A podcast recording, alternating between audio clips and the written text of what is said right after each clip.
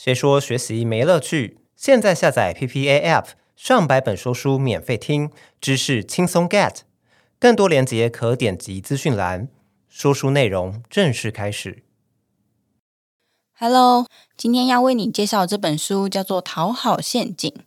说到“讨好”这个词，你的第一印象会是什么呢？是不是最先联想到的像是阿谀奉承、拍上司马屁、巴结别人等等的字眼呢？也许你会因为这些负面标签，对讨好这种行为有点不屑一顾吧。但事实上，你可能没有发现，在生活的各种场合当中，我们都曾经有意无意有过讨好的经验。你想想，我们是不是从小就学会看父母、看老师的脸色，避免他们生气呢？对于朋友或是伴侣任性的要求，有时候就算不太情愿，也会努力去满足。或者担心被说不合群，所以只能接受同事或是上司丢给你额外的工作。这种互动现象啊，在人类社会中十分常见，因为讨好他人就是一种与生俱来的生存本能。但如果说讨好他人这是人类的本能，为什么书名后面要加“陷阱”两个字呢？这其实是因为大家的成长背景、遭遇的经验和性格各有不同的关系。可能会因为某个重要的特定对象或是状态而过度的牺牲自己，最后深深陷入不健康的心理状态当中。这些讨好行为可能不是出自你的意愿，但为了顾及大局，或是为了不激怒身边的人，所以选择隐藏内心真正的想法。甚至有时候会觉得自己明明都委曲求全了，却得不到预期的反应，因而陷入厌恶的情绪当中。下次会更卑微的去讨好对方。慢慢的就变成一种恶性循环。讨好是正常的行为，但是过分的讨好很有可能会成为压垮精神的最后一根稻草。这本书的作者叫做艾玛里德雷德尔，他是一位心理治疗师。在他经手的个案当中，他发现很多人的病症是源自于没有好好对待自己。他们没有办法控制自己去迎合别人的期待，老是把不好意思当做口头禅。稍微做错事情就充满罪恶感，甚至生病了都不敢请假，只怕造成别人的负担。一味取悦他人的结果，就是把自己该有的情绪和渴求都压抑了，最终心力交瘁，精神溃堤。作者在个案咨询的过程中，首先就是希望正在处于这种两面困境的人们，都能先认清一个事实，那就是有些人无论如何都不会满意，所以就别再尝试讨好他们了。今天所要分享的内容就是人们为什么会成为讨好者？你有想过自己其实也被制约在某种牺牲自我的规范当中吗？而我们也能因此意识到自己的行为，并且主动去理清一些因为讨好所带来的不良关系，让自己去建立一个更健康的心理状态。现在我们知道了，讨好是人类的本能，人本来就是群居动物，在原始生活中。人类需要借由团体来获得火源、食物和保护。那么，你可以试着想想看，如果被排挤、被赶出小圈圈了，是不是就可能被野兽攻击或失温冻死了？所以，我们会恐惧、会有罪恶感或羞愧，是为了保全自己可以在群体当中安稳生活的机制。结果就是，就算现代大多数人都已经衣食无忧了，这种感觉也没有跟着演化，反而因为都市生活更忙碌。接触到的人更多，我们要讨好的对象也变得无穷无尽，各种责任被无限上纲，身兼多职也让自己的底线变得模糊。这个行为在远古时期是为了保障自己的安全，在现代也有类似的作用。我们会觉得在公车上抢先让座，在餐桌上帮大家服务，做一个合群的人，显得自己很体贴、很亲切，对吧？但其实这是我们渴望掌控他人的反应。正是因为对方满足了，我们就不会被讨厌，然后产生不舒服的感觉。所以说，避免被抛弃或被批评所产生的负面情绪，往往就是我们想要讨好他人的根本原因。可能是过度讨好的状态下，有时候不仅适得其反，让身边的人更不满。更可怕的是，是反而失去了自己。这本书的作者从临床实务的层面整理了四种讨好者的样貌。也许你曾经看过身边的人有这种行为模式，或者也看到自己的身影。第一种是典型讨好者，这是比较传统意义上面的讨好者，他们很能干，可以把每一件事情都办得很好，对于达成任务感到自豪，从讨好对象口中听到赞赏就可以得到满足。久而久之，这种典型的讨好者，他们可能就会想要抢着规划聚会的所有流程，抢着为公司加班，让身边的亲友和同事做好各种准备，让别人轻松自在，就变成自己的人生使命。他们对自我的评价来自于别人的肯定，最后几乎栖息在别人的世界里面，连自己要什么都不知道。第二种是影子型讨好者，为什么会说他们像影子呢？因为他们觉得别人重要性更高，所以自己很乐于活在镁光灯背后，帮助其他人发光发热。这样的人可能身边曾经有过缺乏同情心的自恋者，希望可以获得他人的敬仰。影子型讨好者长久生活在这样的氛围下，会发现只能借由不断贬低自己，去抬高对方的身价，才能得到关注。因此，慢慢习惯活成配角。他们会认为别人的需要比自己更重要，所以乐当某个特定对象的疯狂粉丝。但是，影子型讨好者这种牺牲奉献，往往是因为极度渴求关爱与回应，希望对方只能注视自己，因此不能忍受得不到第一名的位置。也许求学时期，我们都曾经遇到像这样的同学，会因为朋友跟同学太要好，就嫉妒心大起，结果变得偏激易怒，反而扭曲一段关系的根本意义。第三种是安抚型讨好者。打个比方来说，他们可能有点像喜欢和人类互动的大型狗狗。这样的讨好者，个性和形象总是既随和又有包容力，跟谁都能和睦相处，也很乐于接下凝聚气氛的任务。你可能乍听会觉得这种安抚型讨好者是很好相处的对象，但事实上，这很可能是源自于他们在成长过程中曾被强烈情绪压榨，因此担心引发别人的不愉快，也不敢引起争议。他们擅长安抚别人的脾气，是害怕被不友善的反应伤害。这也表示他们会将自己的感受深藏起来，逃避可能发生的冲突，力求自己在群体中平淡无奇，抹去为自己发声的管道。最后一种，第四种，抵抗型讨好者。很奇妙的是，抵抗型讨好者通常没有意识到自己是讨好者，甚至想要对抗这样的状况。这是因为他们没有办法接受别人对自己有所不满，但也没有办法低下头来采取友善的行动解决问题，所以最后宁可什么都不要，也会避免建立亲密的关系。反正直接退出比赛就没有输赢了。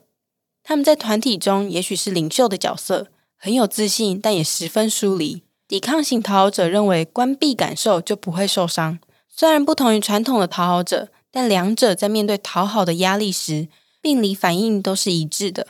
他们还是不能忍受批判或是反对的声音，只是用抗拒的方式逃避，这反而使得自己没有病识感，治疗师也更难向他们伸出援手。以上这四种讨好者的行为，或多或少都曾经在我们的生活周遭出现过。虽然特征各有不同，但目的都是一样的。就是为了保护自己免于受到被拒绝的风险。接下来就以我们成长过程中可能会面对到的情境当做例子，来看看讨好行为在社会中会以什么样的形式出现，而我们又该怎么避免陷入逐渐恶化的讨好回圈中。你可能有听过一句话，叫做“只要有人的地方就有江湖”。所谓江湖，就是我们面对的人事社会。这句话也说明了，生活在群体就得建立人际关系。而人际关系的经营呢，也需要讨好这个润滑剂才能良好运作。大多数的人在学习过程中，最开始会受到父母很大的影响。比如说，小孩会受到讨好父母来获得赞赏的行为，并且从中建立自我价值和归属感，这是很正常的。但如果一直到成年都摆脱不了这种状况呢？处处服从父母的讨好者带着这种枷锁长大，无疑是让自己内心的孩子扭曲变形。这边我举个作者在临床治疗的例子，有位前来咨商的男生，成长在十分保守的家庭里面，不仅无法出柜，还为了安抚父母而和女生结婚了。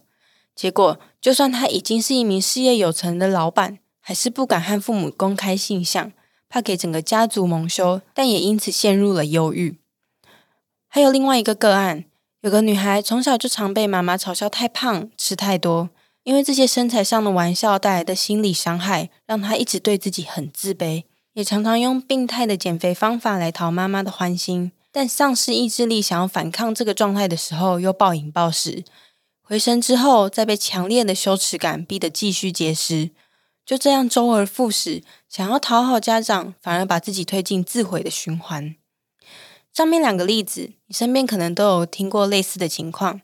无论是过分服从，或是试图抵抗，都是与人生第一位权威者，也就是家里的长辈所建立出的不良关系。比方说，讨好者的苛责和压抑是为了得到接纳，但隐藏真实的样貌，不仅无法达成目的，也会无法看清其他的出路。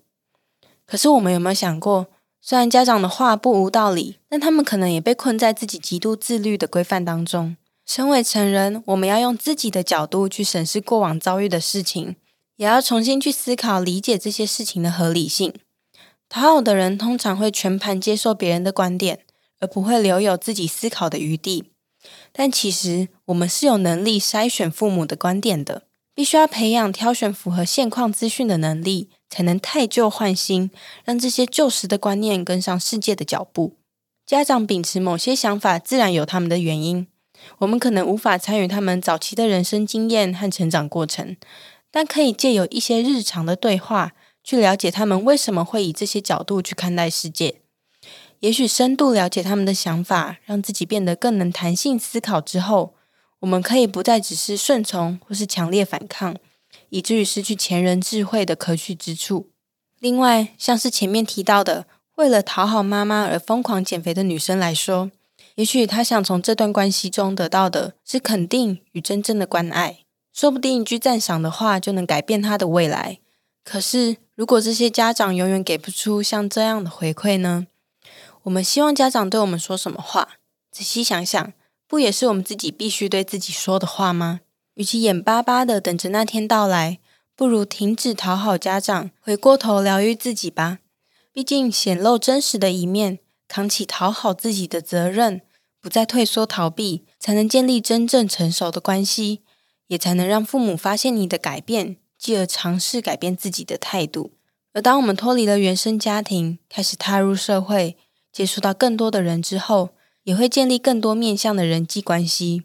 我们可能会有朋友、有同事、有伴侣，而讨好的行为也依旧会存在。大家的求学时期，也许都有过像这样要好的朋友吧？你无条件对他好。他也很乐于依赖你，让你觉得自己很被需要。结果另一段关系插进来，他结交了别的朋友，或是有了伴侣，你反而会因此失去重心，得不到以往的注视和仰慕，而感到焦虑、生气，甚至开始疏远他，以为可以逞一时报复的快感。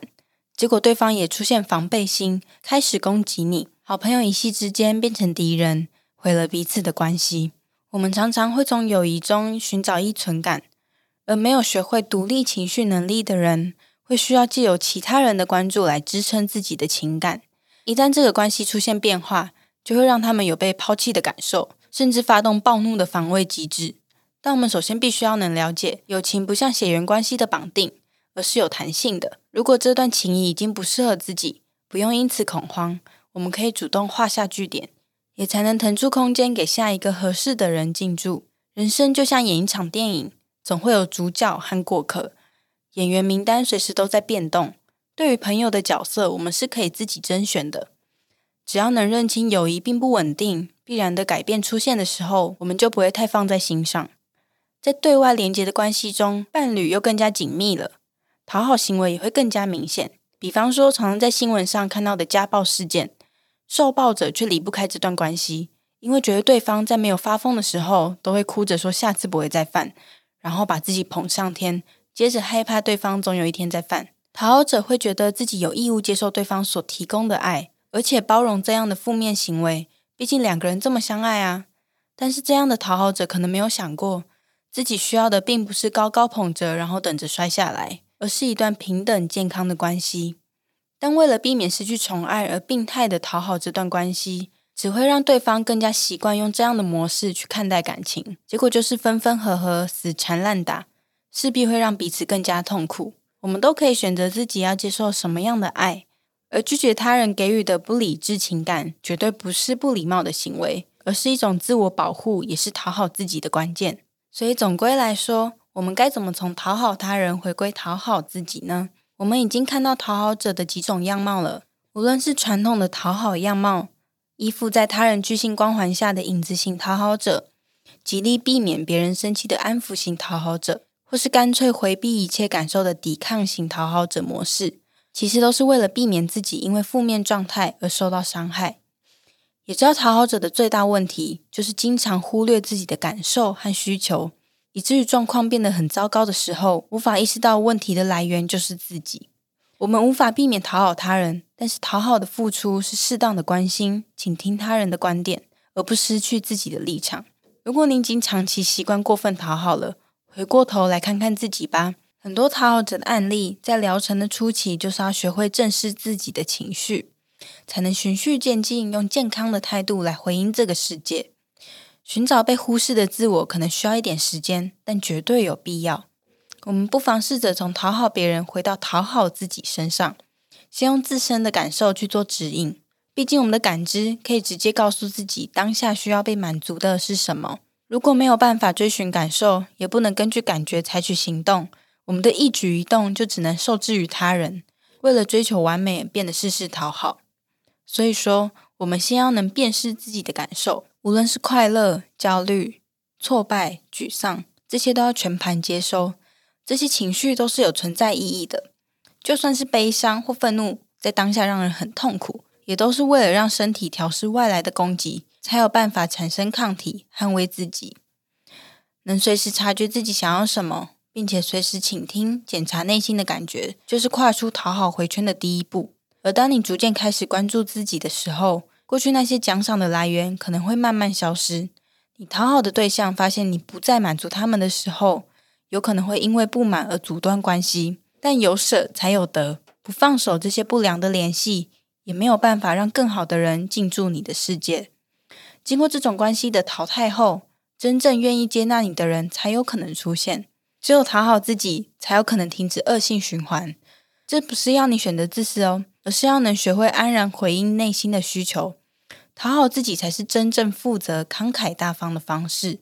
花更多心思去关心自己，时时刻刻去确认内心的需求和情绪，一步步扛起满足自己的责任，这也才能向别人证明我很重要，进而建立真正平等而真诚的关系。以上就是今天的分享，我们就下一集再见喽，拜拜。